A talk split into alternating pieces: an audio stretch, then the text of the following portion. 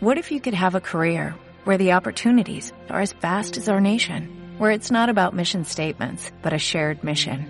At U.S. Customs and Border Protection, we go beyond to protect more than borders, from ship to shore, air to ground, cities to local communities. CBP agents and officers are keeping people safe. Join U.S. Customs and Border Protection and go beyond for something far greater than yourself. Learn more at cbp.gov/careers. Voces del periodista. El Club de Periodistas de México, con su brazo asistencial, la Fundación Antonio Sáenz de Miera y Frieital, presenta Voces del periodista. Conduce Celeste Sáenz de Miera. Comenzamos.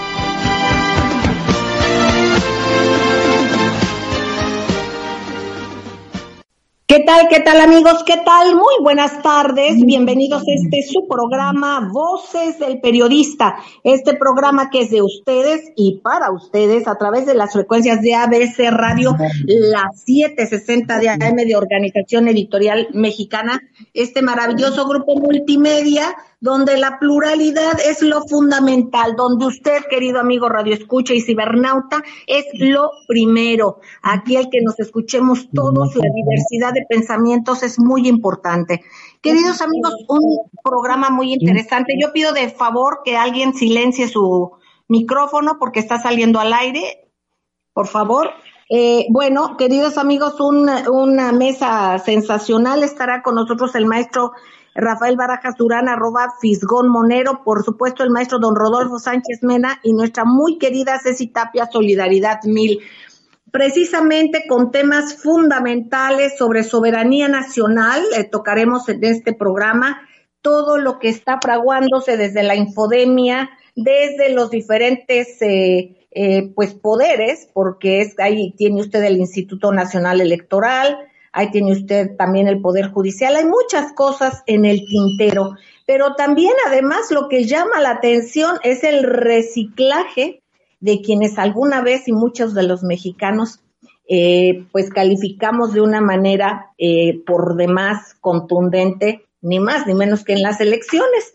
Y ahora vemos reciclajes eh, realmente que pensamos que jamás se volverían a presentar en nuestro país pues solamente por pudor. Pero vamos con este tema, con nuestra muy querida Ceci Tapia Solidaridad Mil. Ella es fiscalista, ella es defensora de derechos humanos y, por supuesto, directora de redes de Voces del Periodista y del Club de Periodistas. Adelante, Ceci, querida. Gracias, querida Celeste. Muy buenas tardes a todos los maestros. Qué gusto de saludarles. Pues bueno, resulta, querida Celeste, que habíamos platicado que iban a pasar cosas muy interesantes en el Twitter, en el Facebook, en el Instagram y en todas las redes sociales que hoy nos hacen, mueven el mundo, ¿no? Y uno de los asuntos más escalofriantes no solamente es el asesinato de una chica llamada Carla por policías de Quintana Roo, este, este estado que está gobernado por un híbrido entre el PRD y el PAN, ustedes recuerdan, eh, que hicieron esta fórmula y el gobernador pues está entre la derecha y la izquierda, no sabemos cuál sea su verdadero, su verdadera filia, ¿no? Pero ahí está, se ha acusado mucho ese estado de corrupción, pero ahora le rompieron eh, la columna vertebral a esta mujer, entonces en un abuso policíaco ella muere. Ahorita los, los hashtags de, de estas redes sociales pues es justicia para Carla y ojalá que esto se vea eh, cómo es importante la capacitación, porque esto, este tipo de sometimiento son técnicas militares, fíjate que es, pero no esto es de ahorita, o sea, ha sido de siempre. Esto quiere decir que algo tiene que cambiar en el país y tiene que cambiar no solamente que hablamos de los ministerios públicos corruptos, hablamos de los jueces que ya no están leyendo las causas, hablamos de este año pandémico que han dejado a todas las personas en la indefensión total y sin embargo todos los servidores públicos han recibido su sueldo impecablemente. Esto quiere decir que no es un problema gubernamental, es un problema de atención al trabajo, de atención, de humanización y de responsabilidad. Esto también resulta, queridas Celeste, queridos amigos, que aparecen los innombrables de la política porque llegan a un mundo diferente, como en semanas pasadas apareció Fernández de Ceballos cuando su último escándalo fue el que debía más de 96 millones de pesos en un predio que terminó pagando 6 millones. Lo platicamos en el programa y platicamos por qué y así fue. Hoy aparece Cedillo. Cedillo que veníamos arrastrando y que al día de hoy no hemos acabado de pagar el rescate bancario llamado Fobaproa, que nuestros nietos van a seguir debiéndolo.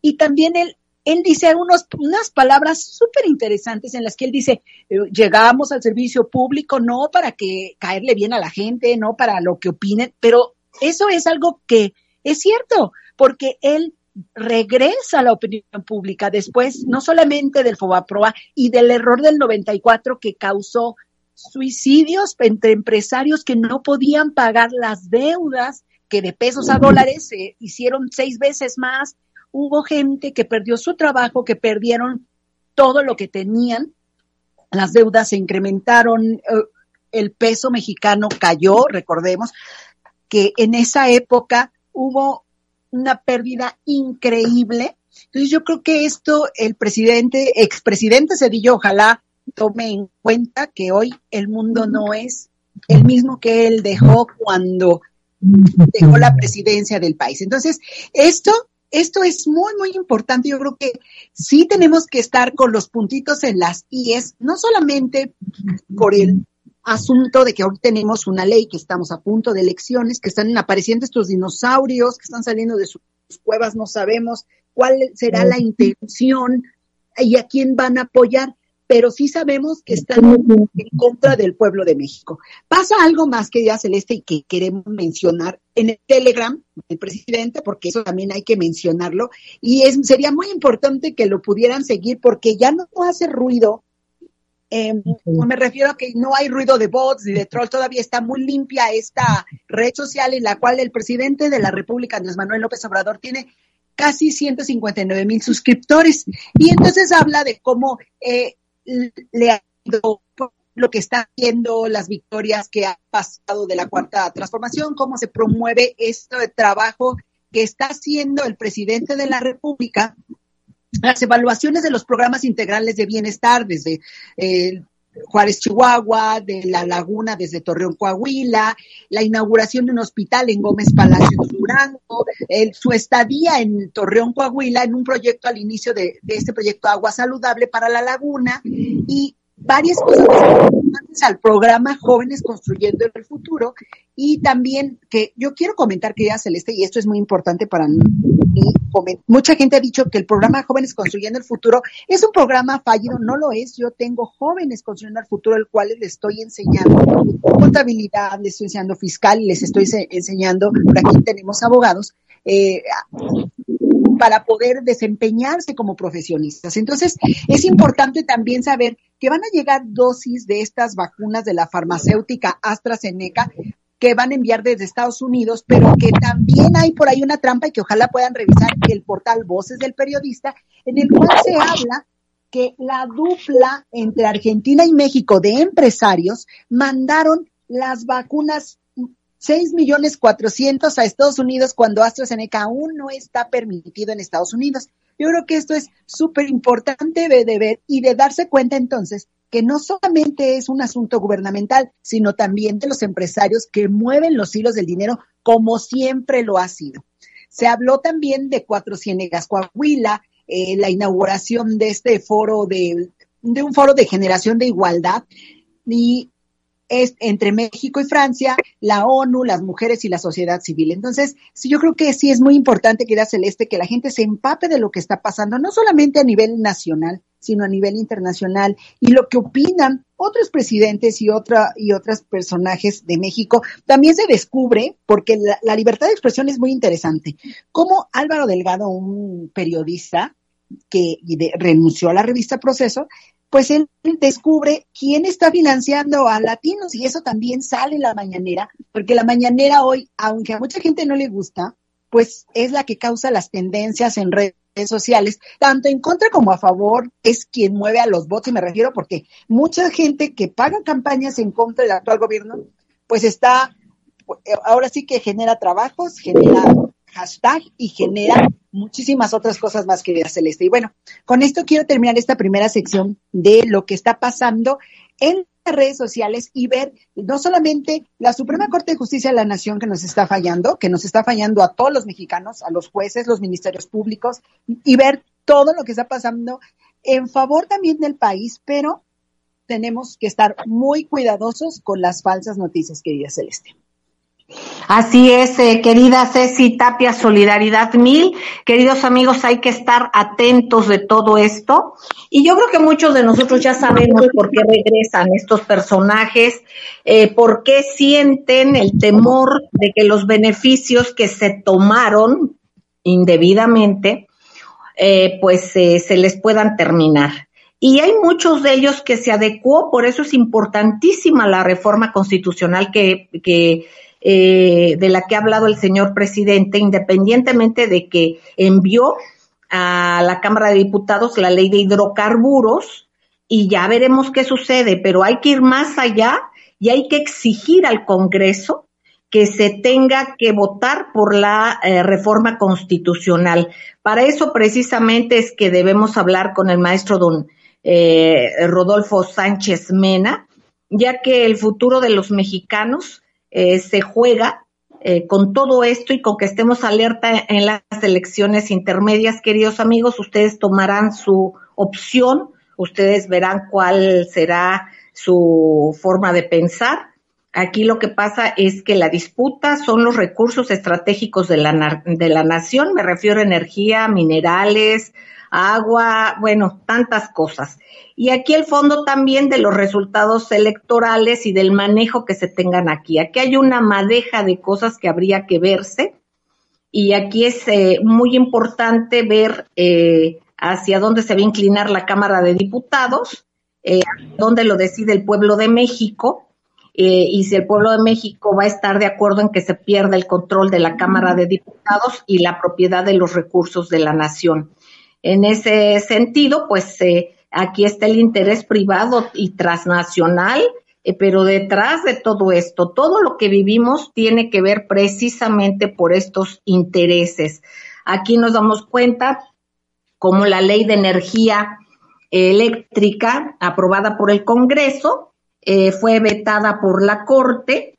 Aquí nos vamos dando cuenta cómo un poder legislativo está confrontado con el judicial representado por la Corte y los jueces de la Judicatura. Aquí hay que estar atentos, queridos amigos, eh, con esta, este proyecto de ley de hidrocarburos que envió el presidente Andrés Manuel López Obrador a la Cámara de Diputados el jueves de la semana pasada. Y aquí, como dice el maestro don Rodolfo Sánchez Mena, porque lo ha de, este, analizado desde hace buen tiempo, pues está la, la seguridad energética nacional. Esto es seguridad nacional. Por otra parte, también al regreso del corte, yo le preguntaré al maestro don Rodolfo Sánchez Mena que nos diga cómo eh, también esta otra entidad de poder, eh, pues qué se puede hacer con este Instituto Nacional Electoral, que eh, pues aquí se ve abiertamente que se pretende eh, ir por la derrota eh, de quienes eh, están por los recursos y defender los recursos nacionales. Aquí esto es muy abierto, muy evidente. Y bueno, esto de que se cancelaron el registro de 40 candidatos de un partido, ya lo platicamos la semana pasada, pues hay muchas, muchas cosas que hay que ver y hay que ver también que hay quienes no se están poniendo las pilas, como dicen eh, coloquialmente los jóvenes porque debe de hacerse y qué está pasando y qué hay detrás de todo ello. Pero aquí un actor fundamental y que eso no debemos olvidarlo, amigos, somos nosotros, el pueblo mexicano. El pueblo de mexicano, todo esto pasa, los dimes y diretes, pues porque pretenden eh, tener el control de lo que nosotros pensemos, ya sea usted que esté de acuerdo con una cosa o con otra, pues hay que estar alerta en todo esto porque está la viabilidad de país y la seguridad nacional. Vamos a un corte y enseguida regresamos con el maestro don Rodolfo Sánchez Mena a tocar, abordar este tema fundamental. Gracias.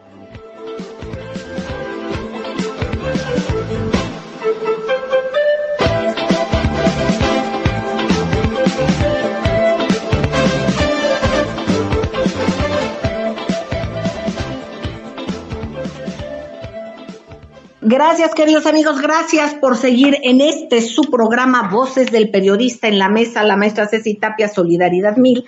Eh, tendremos en unos minutos más al maestro Rafael Barajas Durán, arroba Fisgón Monero, y por lo pronto, eh, eh, quien es directivo del Club de Periodistas de México, parte del jurado calificador del certamen nacional e internacional de periodismo, el maestro don Rodolfo Sánchez Mena, además de académico de diversas entidades de primer orden, nacionalistas eh, en el país y también con eh, consejo, pues en, organizaciones internacionales, entre ellas eh, a todo lo que estamos haciendo en el Club de Periodistas de México con nuestras delegaciones internacionales. Adelante, maestro don Rodolfo Sánchez Mena, precisamente su análisis sobre todo esto que se está viviendo y lo que está sobre la mesa, lo que se está jugando, maestro, ni más ni menos que el futuro de México. Adelante. Celeste, muy buenas tardes. Eh, agradezco la oportunidad de participar en este importante debate de lo que está sucediendo en el país y, dar respuesta a los planteamientos que me hizo. En primera tenemos que ir de frente a, la, a una reunión del Consejo, del Congreso, Congreso Extraordinario el presidente podría convocar para enfrentar todo lo que se viene. ¿A qué se viene? ¿Y para qué sería este Congreso extraordinario del Congreso? Pues eh, eh, tendría una sesión extraordinaria del Congreso, pues sería convocada a propósito de llevar a cabo una reforma constitucional en los temas que son vitales para el futuro del país, como son los energéticos, en el terreno eléctrico, en el terreno de los hidrocarburos y en lo que ha estado tocando el presidente, que es la minería. Vamos a, fundamentar por qué es necesario llegar a convocar a una sesión extraordinaria del Congreso para aprobar una ley, para aprobar reformas constitucionales.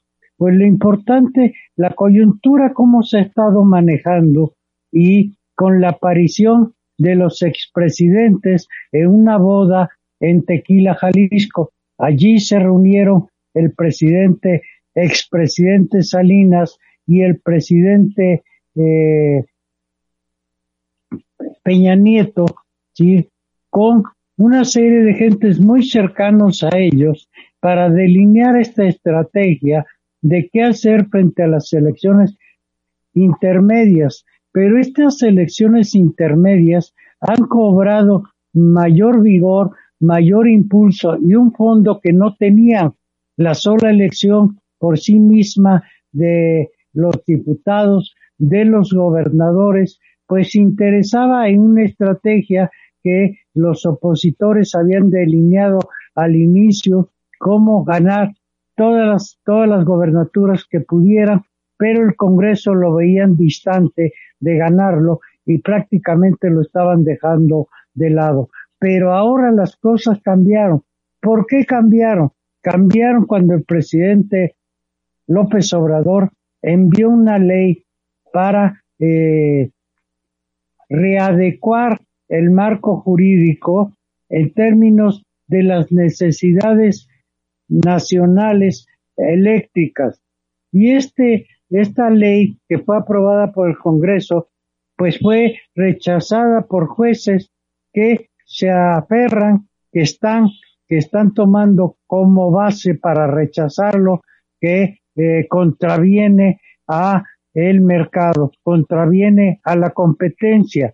¿Por qué es así? Bueno, porque en 30 años de neoliberalismo se cambió el paradigma constitucional que era a favor de los mexicanos y se cambió, se trastocó por darle prioridad al mercado, porque se supone que el mercado va a resolver los problemas de los mexicanos. Como hemos sido testigos, la pandemia demostró que el mercado es insuficiente, no tiene los instrumentos para resolver situaciones como las que estamos viviendo de la pandemia y todo lo que viene.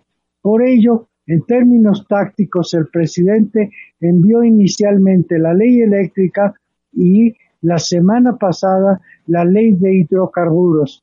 Como seguramente la van a rechazar el, Congreso, perdón, el Congreso, el poder, eh, el poder judicial lo va a rechazar, entonces lo que tendremos en adelante que aprobar, llegar como lo había planeado el, titular del Ejecutivo, es decir, al cerrarse las opciones de readecuaciones jurídicas a la situación que vivimos, recurriría, y lo ha planteado, a una reforma de carácter constitucional.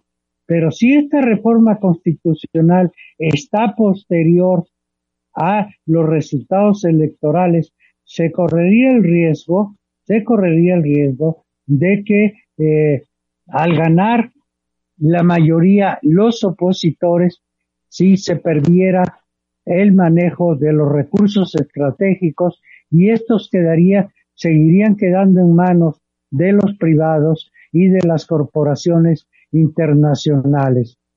El riesgo es enorme y entonces aquí es un problema de valoración en términos de tiempos políticos, en términos de estrategia para llegar a tomar una decisión si se convoca a una sesión extraordinaria del Congreso a través de la solicitud del presidente o iniciativa de los líderes del Congreso. De la situación que priva, porque también, como hemos visto, el INE Celeste, ¿sí? Eh, un empresario muy conocido por todos, dueños de TV Azteca, dijo que el INE debe morir, pero esta propuesta que él está haciendo y que hoy escribe un artículo en uno de los principales periódicos nacionales, lo único que pone en evidencia es quitar a los que están en el INE para ponerse los empresarios en sustitución de la burocracia y del grupo, de los grupos partidistas que controlan el, el INE. Si es una cuestión de fondo, cómo deben operarse las elecciones en el país, pero en este momento lo que el planteamiento de Salinas contribuye más al golpeteo porque en la práctica, si llevar a cabo una reforma del INE, pues llevaría un tiempo y muy bueno para debatirse. Y lo que tenemos de entrada es el rescate de los recursos estratégicos de la nación para que nuestro país pueda reactivar su economía. Porque estos recursos, al aplicarse y ordenarse por el Estado, pondrían en movimiento toda la capacidad que tiene el pueblo de México, como se hizo cuando se expropió el petróleo y el país entró en una nueva dinámica política y social. Eso es lo que se está jugando en estas elecciones y por eso es muy importante entender ¿sí? cómo está de por medio no quienes van a ser diputados, sino quién va a decidir el futuro del país. Eh, pues eh, queridos amigos, por demás interesante, ahí es donde los eh, ciudadanos deberemos accionar de acuerdo a los intereses, a lo que creamos que es factible. Obviamente el interés nacional debemos de valorarlo, más allá de como luego se trata de decir por cuestiones de competencia o cuestiones que son secundarias. ¿Por qué? Porque es importante. Bueno, me dicen que sí, sí se escucha bien. Sí se escucha bien. Bueno, eh, hay que tener todo esto en consideración, queridos amigos, porque va más allá de lo económico. Aquí es seguridad nacional. Hay países donde esto ni siquiera se discute, porque son cuestiones prioritarias. Es seguridad nacional. Vamos a ir un corte y enseguida regresamos. Gracias.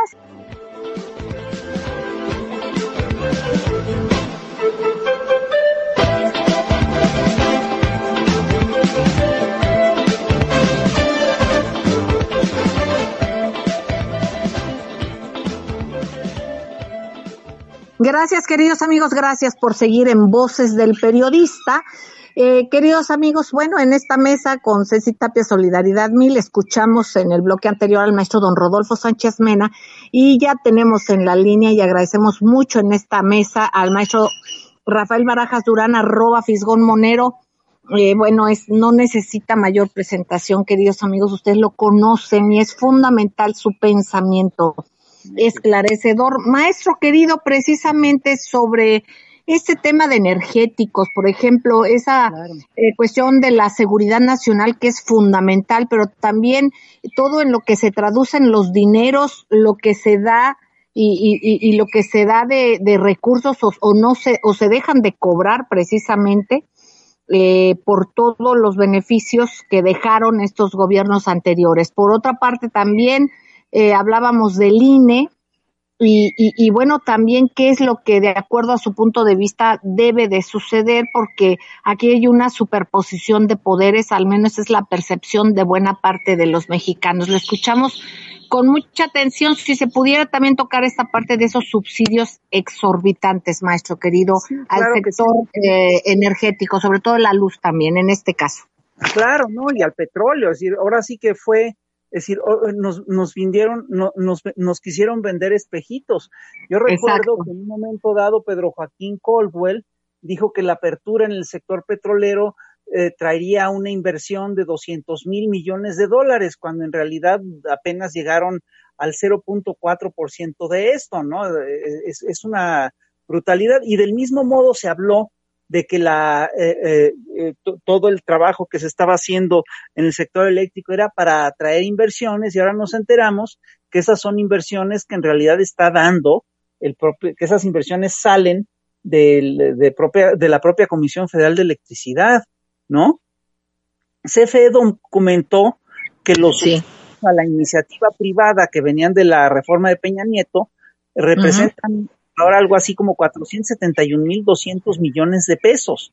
Es una brutalidad. Estamos hablando, eh, eh, vamos, de varias rondas de vacunación, estamos hablando del presupuesto de la UNAM varias veces, ¿no?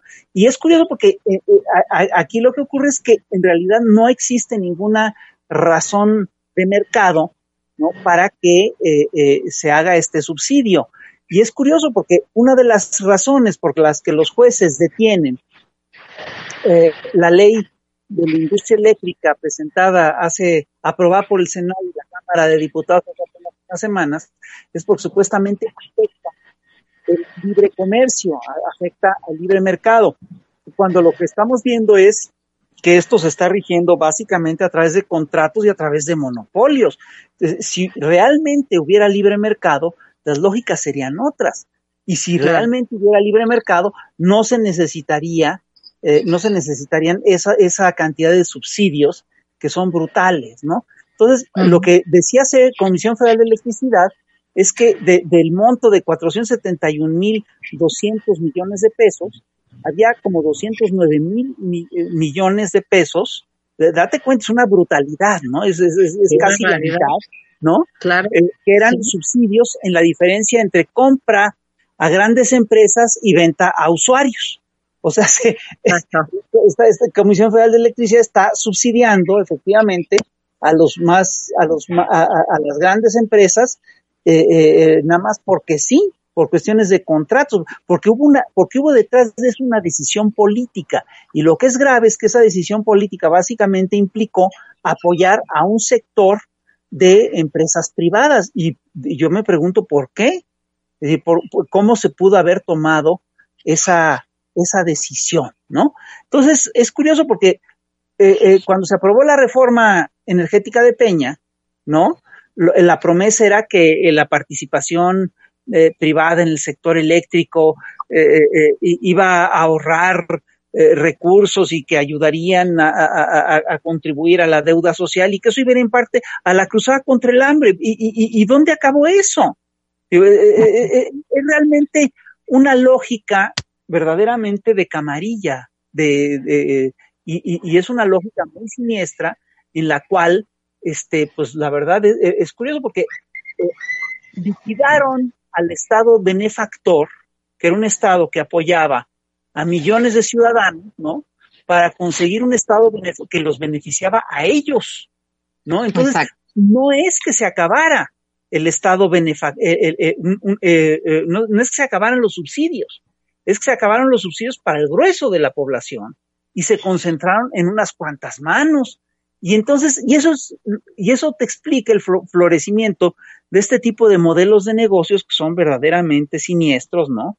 Y eso es lo que está en juego también en esta elección. Ah, yo sí creo que eh, los neoliberales instauraron un sentido común en el cual eso se valía, en el cual efectivamente había que promover a toda costa el libre mercado y que había que promover los subsidios a las grandes empresas y los grandes negocios, etcétera, etcétera, etcétera, y sacrificar al, al grueso de la población. Muchos años nos dijeron que el costo social no importaba, pero ya vimos que ese modelo es al final de cuentas un modelo profundamente ineficiente, porque tampoco son eficaces, ¿no? Vemos, por ejemplo, que es un, que es un negocio para un sector. ¿Quién está siendo subsidiado con todo este asunto en el sector eléctrico? Pues obviamente la cadena comercial del Oxxo, ¿no? Obviamente esto eh, eh, son estas franquicias, estas cadenas de franquicias, las que se están beneficiando.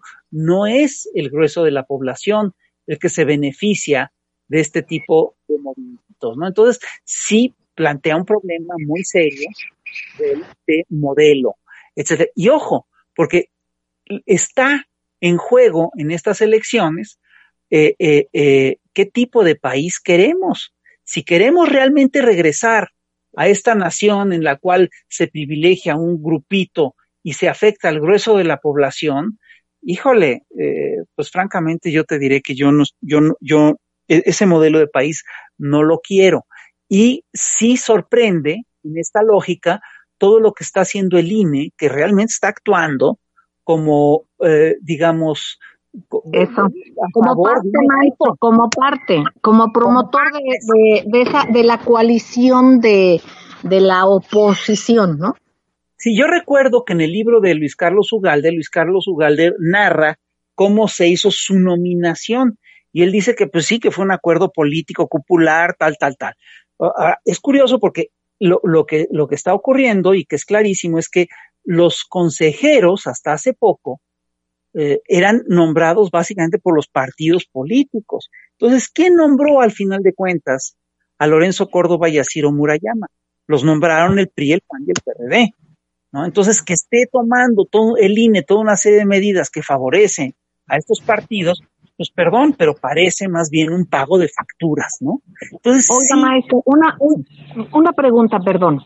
Eh, aquí no podría o no hay eh, dentro de las funciones que, que tengan poder manera de cambiar esto, porque de alguna forma no me refiero a que el cambio del juego como ellos tratan al quitar este a representantes de algún partido, sino ir más allá de esto. Ellos están afectando totalmente y trastocando todo y es todo unilateral.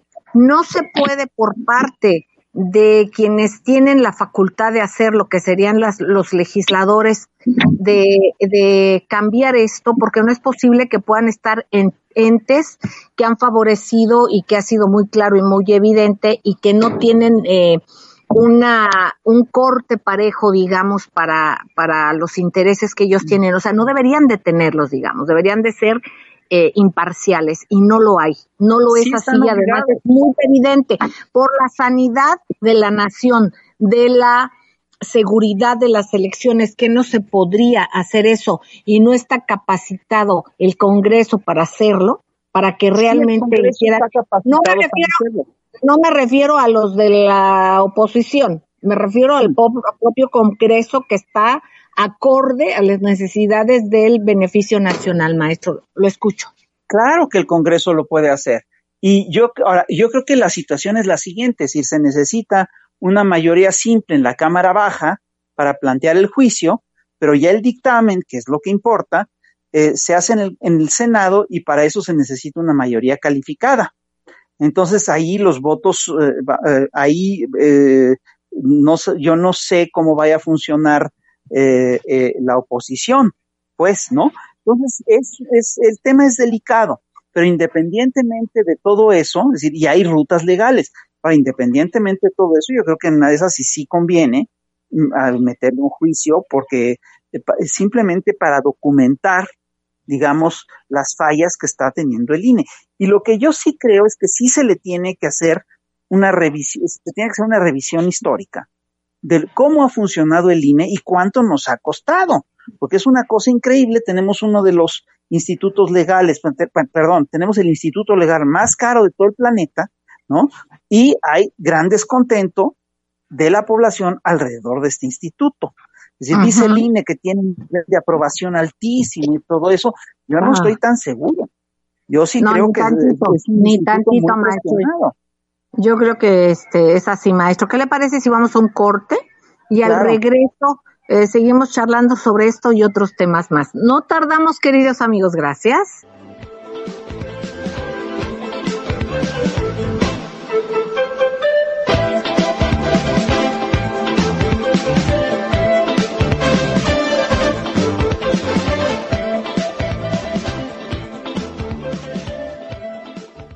Gracias, queridos amigos. Gracias por seguir en Voces del Periodista en estas frecuencias de radio de la pluralidad. Y gracias a quienes nos retransmiten de manera diferida Grupo Radio Turquesa, Frecuencias de la Pantera, Radio La Nueva República. Un abrazo, queridos compañeros. Gracias, Víctor Melara García, en la cabina de ABC Radio en la Torre Tepeyac. Y por supuesto, gracias, Jonathan Álvarez, por su enlace cibernético.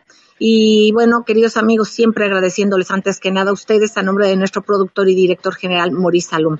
Regresamos a esta mesa en donde está el maestro Rodolfo Sánchez Menaces y Tapia y escuchamos al maestro don Rafael Barajas Durán, arroba Fisgón Monero, maestro queridísimo, hablando sobre estos asuntos del INE y otras cosas que nos vamos dando cuenta cómo hay un golpeteo como nunca ha habido a un presidente en el país. Siempre había habido golpes no tan evidentes y no tan directos. Estamos en plena guerra híbrida y sin embargo hoy veía yo, incluso lo subí a Twitter, cómo va este adelante lo del aeropuerto internacional Felipe Ángeles, lo que está pasando en este parque ecológico de Texcoco, lo que está pasando con el Transpacífico, lo que va a significar esto del repunte para la economía, no nada más ahorita, Además, el presidente está haciendo infraestructura. La terminación de este tren que se quedó inconcluso para el Estado de México, qué, qué maravilla, una infraestructura extraordinaria y un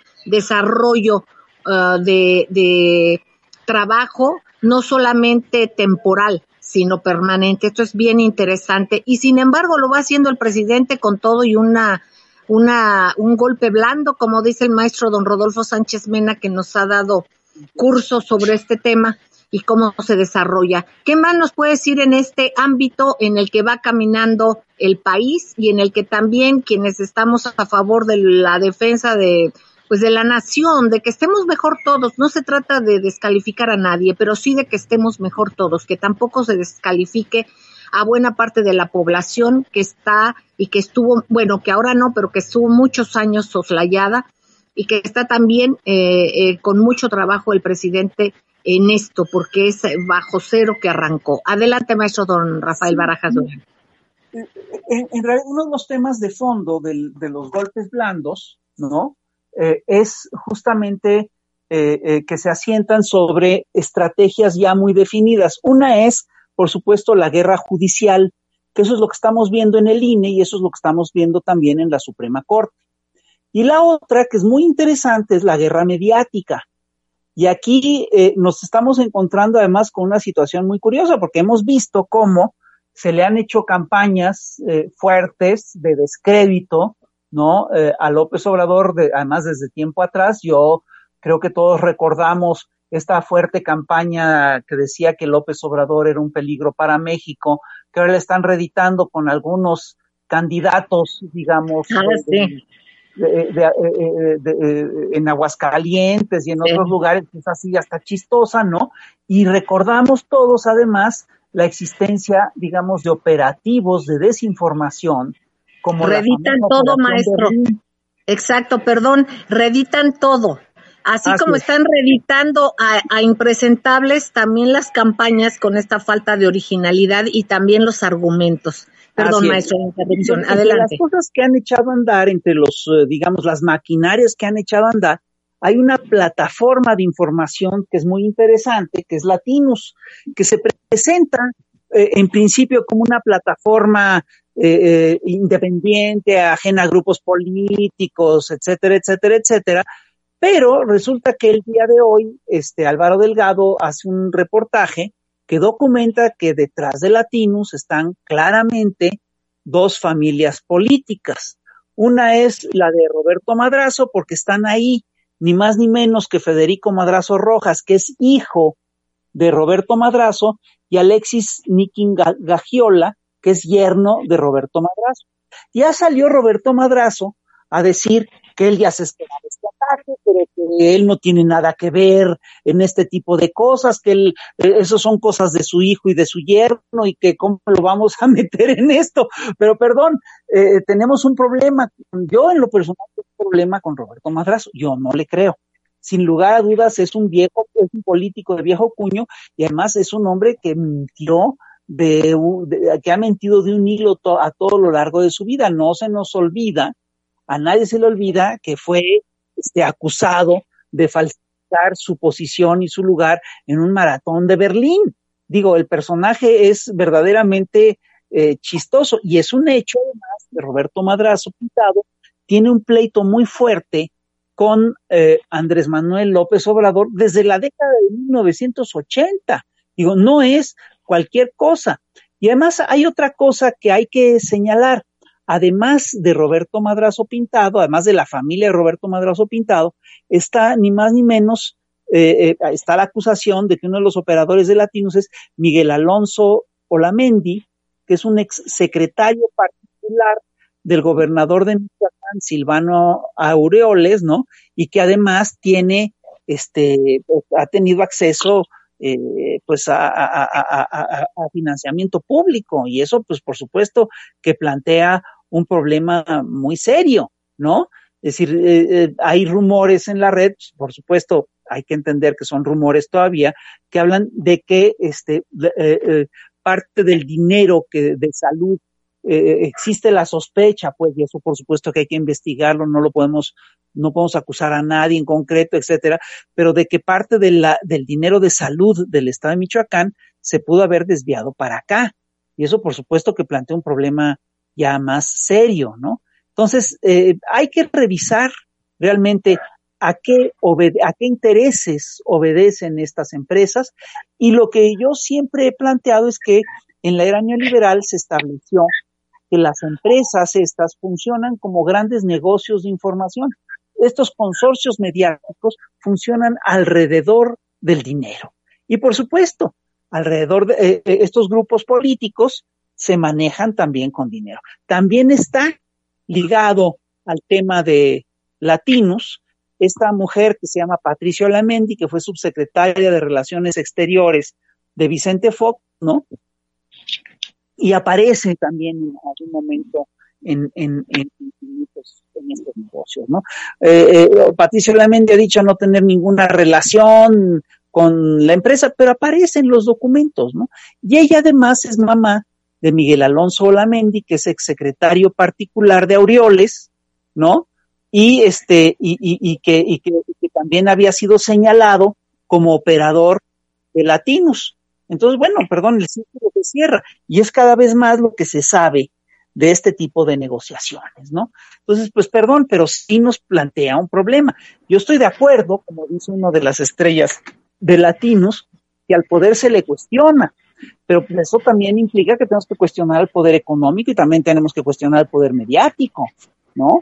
Es decir, que no nos vengan a vender la idea de que son personajes totalmente independientes, que, que siempre han sido críticos del poder, ¿no? Gentes que han sido real, que han hecho realmente trabajo de relaciones públicas con los diversos, con los sucesivos gobiernos neoliberales. Eh, Aquí es interesante, queridos amigos, precisamente Julio Cerroa había comentado, hecho una investigación sobre este tópico precisamente y él señalaba esta cuestión de la familia Olamendi, precisamente como lo bien, bien lo dice usted y ahora con esto que surgió de Roberto Madrazo. Eh, aquí yo creo que también eh, el, eh, el, dar seguimiento al a la guía del dinero, como dicen, eh, va a esclarecer en algún punto todo esto. Maestro, y pues ya estamos a dos minutos de salir. Yo les pediría a, a, todos en la mesa que nos dejen con algún mensaje, por favor, con alguna reflexión importante, como siempre. Eh, maestro don Rodolfo Sánchez Mena, adelante. Pues, eh, pues insisto un poco en hacer conciencia de la necesidad de convocar a un periodo extraordinario de sesiones, porque dejar la posibilidad de un cambio constitucional al resultado electoral, a mí me parece un volado muy peligroso, ¿sí? Y entonces es mejor prever que lamentarse. Excelente punto. Este punto no lo vamos a dejar aquí eh, por el amor a México y porque creemos que así debe de ser y, y en la poquita medida que podamos, esto hay que estarlo refrendando y recordando y exigiendo. Maestro don Rafael Barajas Durán, arroba Fisgón Monero, tan querido, ¿qué nos dice? Bueno, yo lo que digo es que tenemos que estar alertos, alertas, tenemos que estar con, cuidadosos, efectivamente nos tenemos que activar y tenemos que buscar eh, detener, eh, eh, digamos, a todo lo del viejo régimen que, que sobrevive y que pelea por sostener al final de cuentas unas lógicas de corrupción, ¿no? Que un sistema que es totalmente corrupto. Tenemos, eh, tenemos que activarnos, pues. Gracias, maestro querido. Ceci Linda, ¿con qué mensaje nos dejas? Adelante, Ceci, no te escuchamos. Claro que sí. Bueno, recordar que es Celeste, bueno, de todo lo que está pasando en la red, que hay grandes denuncias y muy graves por del presidente Cedillo que aparece de en, en relación a lo que pasó y en el que se le acusa de estar eh, con el narcotráfico de Amado Carrillo, etcétera, etcétera. Yo creo que eso es, hay que leerlo mucho, hay que estar en las redes y hay que ver cómo están despertando estos cocodrilos, porque ya viene esta historia y esta historia va a ser muy interesante. Queridos amigos, cuídense, cuídense mucho, los queremos entrañablemente. Recuerden que estemos en pandemia, hagamos cada quien lo propio eh, por México. Los queremos mucho, sigan en estas frecuencias porque aquí se escucha plural y de eso se trata. Gracias.